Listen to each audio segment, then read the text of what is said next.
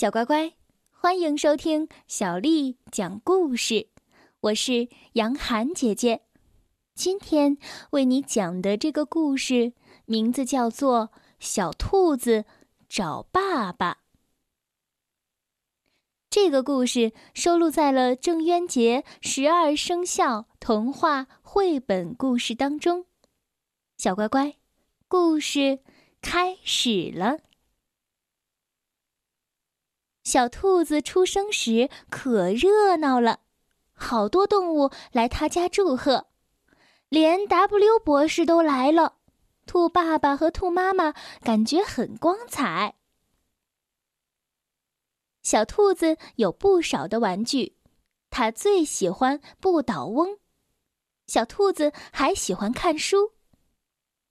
随着小兔子慢慢长大，它发现一件奇怪的事情。妈妈经常陪他，而爸爸很少陪他。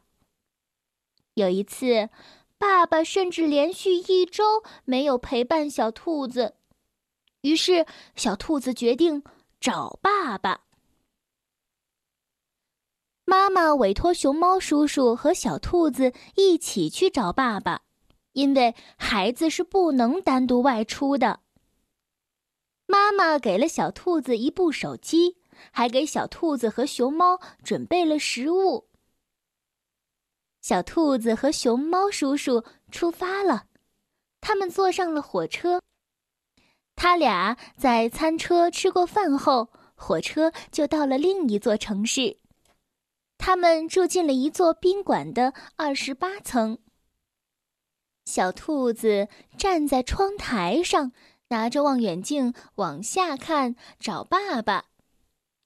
熊猫告诉小兔子：“不要站在窗台上，这样很危险，更不能将身体靠在窗户上，万一窗户没有插牢，就能掉下去，摔成馅儿饼。”小兔子赶紧下来了，它不想变成馅儿饼。小兔子和熊猫到大街上找爸爸。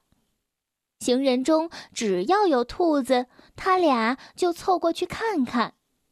可是都是别的小兔子的爸爸。小兔子和熊猫看见一座游乐场，他俩进去玩儿。小兔子发现全是妈妈在陪宝宝玩，一个爸爸都没有。大家看见熊猫陪小兔子，都觉得很奇怪。熊猫告诉大家，它是来陪小兔子找爸爸的。没想到，孩子们异口同声地说：“他们也想找爸爸。”就这样啊，大家决定组团去找爸爸。小兔子当团长，寻爸团浩浩荡荡的。出发了。在路上上班的警察一看全是孩子，就用警车给寻霸团开道。沿途不断有新的孩子加入，电视台的直升机在空中拍摄直播，有好多记者来采访呢。这件事儿啊，惊动了总统。总统问秘书：“外面出了什么事？”秘书说。孩子们想和爸爸玩儿。总统反思道：“自己已经五天没和孩子玩了。”他马上签署了：“爸爸如果每天不和孩子玩一小时，就不发工资，不得升职的规定。”从此以后，所有的爸爸每天都和自己的孩子玩，孩子们也越来越聪明，越来越自信。因为孩子的成长需要爸爸的爱。小兔子当爷爷之后，经常给孙女儿讲他的这段经历，孙女儿觉得爷爷挺棒的。这就是小兔子找爸爸的故事。小乖乖，今天的故事就讲到这儿了。如果你想听到更多的中文或者是英文的原版故事，欢迎添加小丽的公众微信账号“爱读童书妈妈小丽”。接下来又到了我们读诗的时间了。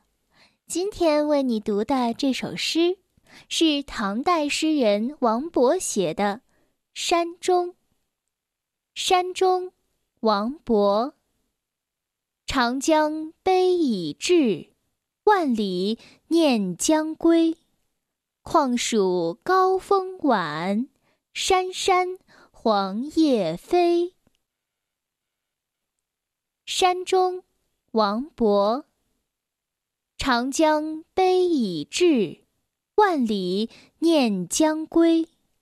况属高风晚，山山黄叶飞。山中，王勃。长江悲已滞，万里念将归。况属高风晚，山山黄叶飞。